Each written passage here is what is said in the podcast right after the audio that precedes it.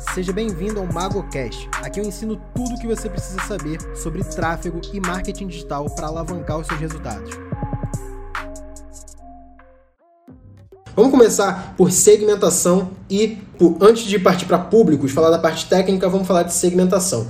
Todo mundo que começa a anunciar na internet, tá? Seja Facebook Ads, seja Google Ads, ou seja qualquer outra ferramenta de anúncios, é, um dos maiores desafios é, beleza, aprendi a ferramenta, Entendi como é que ela funciona mais ou menos, mas eu não sei especificamente como que eu defino para quem o meu anúncio vai aparecer. Então, na hora de você criar, por exemplo, no Facebook Ads o anúncio, quando você chega na parte de conjunto de anúncio, você tem aquela opção de escolher para quem que eu quero que meu anúncio apareça, tá? Eu posso segmentar para públicos personalizados, para interesses, para lookalike. Então, geralmente é uma parte que a galera trava quando está criando uma campanha. E não é só quem está começando não, tá? Às vezes o pessoal que já está vendendo, que já tem experiência, chega na parte de segmentação e fala, putz, o que, que eu vou fazer aqui? Geralmente é onde o pessoal trava. E eu quero falar aqui de um conceito que eu tenho para públicos de interesses, mas também que vão se aplicar para os outros públicos que a gente vira falar, tá bom?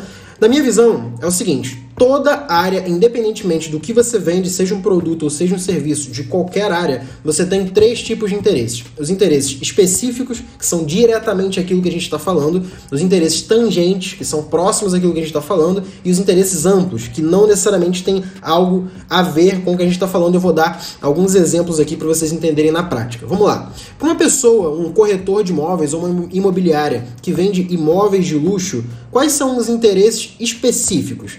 Imóvel de luxo, tá? Apartamento de alto padrão. Esse tipo de interesse vai ser o interesse específico. Por quê? O próprio nome já diz. É especificamente aquilo que eu estou tentando vender. E geralmente, a galera que começa, é, ela entra num nicho e costuma usar a segmentação que todo mundo utiliza.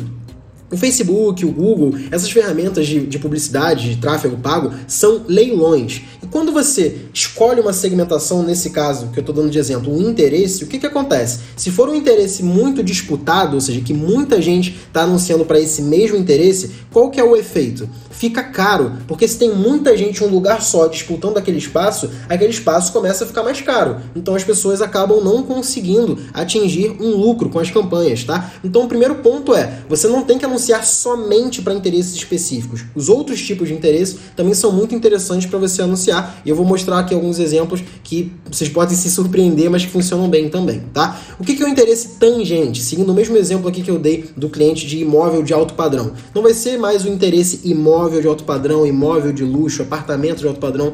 Vai ser o seguinte: o interesse tangente vão ser coisas que pessoas de alto padrão costumam consumir, tá? Então vamos colocar marcas de carros, marcas de relógio relógio, marcas de roupa, tá? Então você vai poder colocar ali, é, por exemplo, BMW, Mercedes, Porsche, Ferrari, Rolex, é, Aldemar Piguet, é, é, Patek Philippe. Então, marcas que são de alto padrão, ou seja, marcas que pessoas de alto padrão consomem. Você vende imóvel de alto padrão, então você quer estar onde as pessoas de alto padrão estão. Então, esse é o segundo conceito aí de segmentação. Você não anuncia somente para aquilo que você está buscando. Você anuncia também para o que a pessoa que faz parte da tua persona consome. Beleza? E o terceiro ponto é o interesse amplo. O que é o interesse amplo? O próprio nome já diz, cara, é algo muito mais amplo. A gente te, é, eu conversei com, com um amigo meu hoje, um exemplo que a gente deu foi o seguinte: o público dele, não vou falar qual que é o produto, serviço, na verdade, é focado em gestantes, tá? Mulheres que estão é, durante a gestação.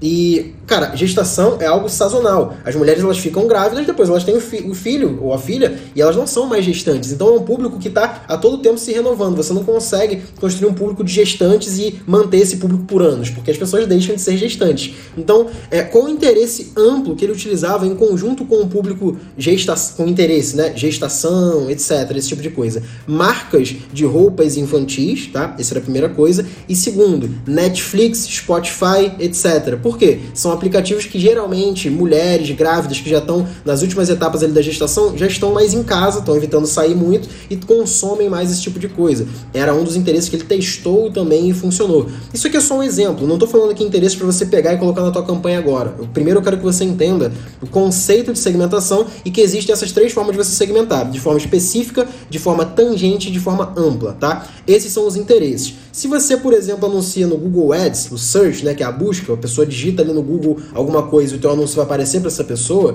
as palavras-chave que você está comprando no leilão também seguem o mesmo padrão. Então, um exemplo que eu posso dar aqui é, se você colocar, dei até ali no, no exemplo, é, imóvel de luxo. Cara, imóvel de luxo, se você comprar só essa palavra-chave no Google, por exemplo, vai ser imóvel de luxo. O que pode ser imóvel de luxo? Quanto custa um imóvel de luxo? Como construir um imóvel de luxo?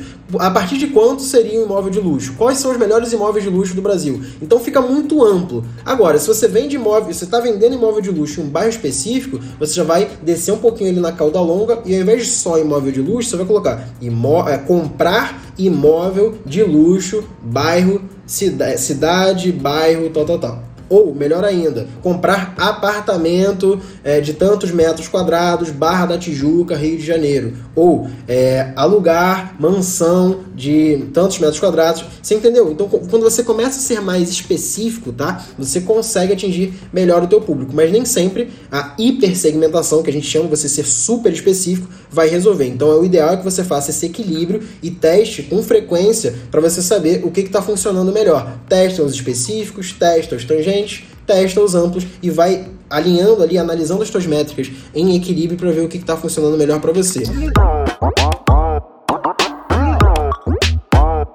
Então, uma coisa que a gente que começa a trabalhar é, com marketing digital, é, a, a, gente acaba entrando em modelos prontos que a gente escuta do pessoal fazendo e às vezes a gente cai na rotina mesmo do tipo, cara, tô fazendo aqui o lookalike, dá certo, vou fazer isso aqui, beleza, deu certo.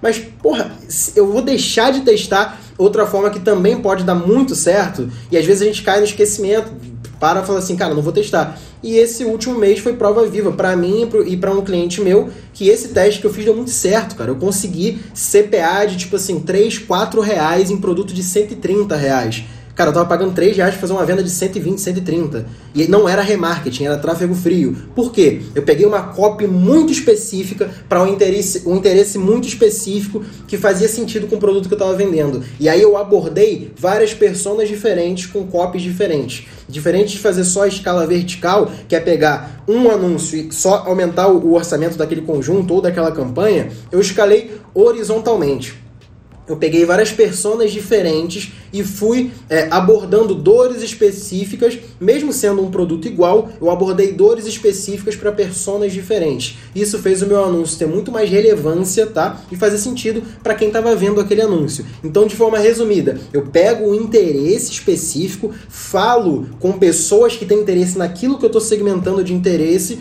e jogo para o meu produto que tem a ver com aquela persona. Ou seja, eu posso ter o mesmo produto, a mesma página e vender vender para personas diferentes, pessoas que têm hábitos e interesses diferentes. Não preciso vender só com uma e um anúncio genérico igual para todo mundo, que aí você vai ter o resultado que todo mundo tem e você sabe que a maioria não tem o resultado acima da média. Senão não seria acima da média, é na média. Se você quer o resultado acima da média, quer vender muito, você tem que fazer diferente das pessoas. E fazer diferente nos anúncios, no tráfego pago, é basicamente você ter mais relevância do que os outros. E aí eu entro em outro ponto também que é importantíssimo, que está fazendo muito sentido, que a gente tem feito aqui na agência e também nos meus projetos próprios, que são os anúncios sem ter cara de anúncio. A gente chama de anúncio nativo, né? Existe até o Native Ads, Taboola, Outbrain, outras ferramentas de Native Ads, é outra fonte de tráfego, a gente pode até falar dessa fonte de tráfego em um, em um próximo conteúdo, mas basicamente anúncio nativo quer dizer aquele criativo, ou seja, aquela imagem, aquele vídeo, aquele texto que não tem cara de anúncio, não parece um anúncio.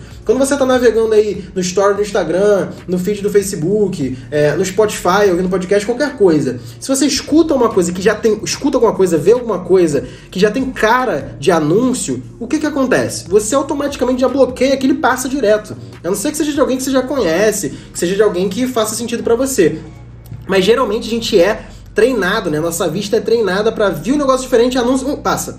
E se você parar para pensar agora, agora que você tá me ouvindo aí, é, pensa aí, nos últimos dois dias, sei lá, ontem, você lembra de todos os anúncios que você viu ontem? Você consegue me listar três anúncios que você viu ontem no Facebook e no Instagram, provavelmente você não vai lembrar, talvez nem de, de, nenhum, tá? Talvez você lembre de um anúncio que você viu.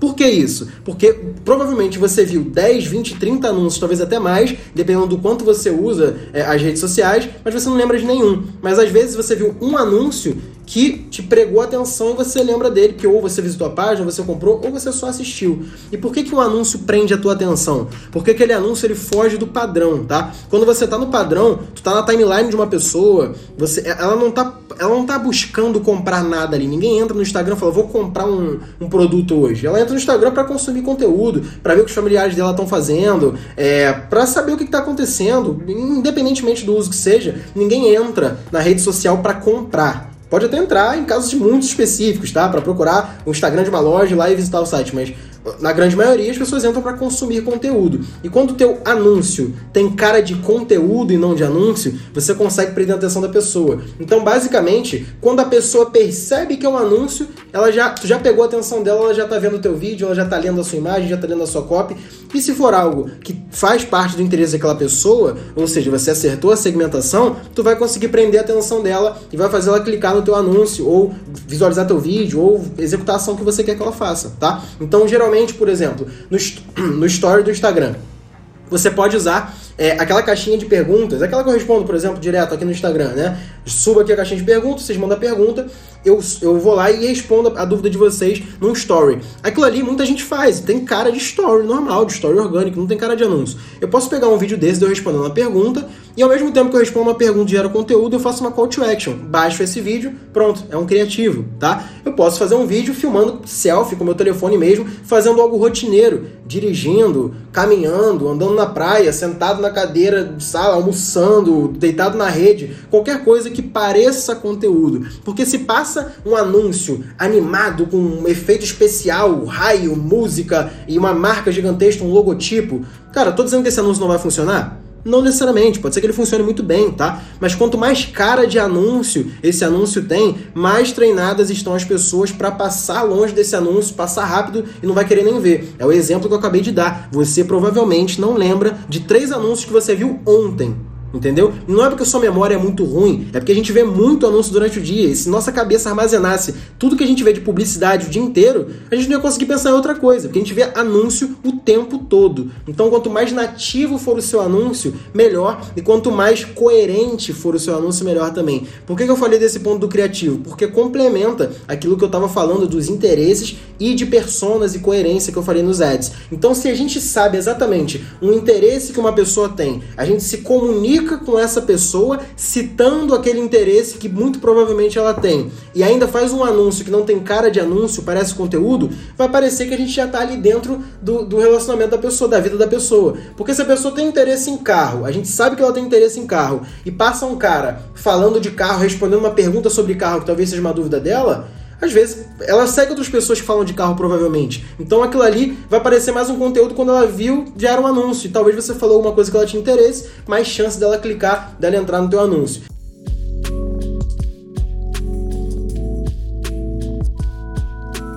Porque sabe quem são os gestores de tráfego que realmente botam dinheiro no bolso e que fazem os clientes ganharem grana mesmo? É aqueles que estudam a persona. O gestor de tráfego, para mim, cara, principalmente o gestor 5D, que faz mais de 10 mil por mês, ele não é um gestor que só aperta botão, que só abre ali o gerenciador, clica em subir campanha, criar público e acabou. Ele é um gestor que estuda o negócio. Cara, apertar o botão da ferramenta é 20% do trabalho.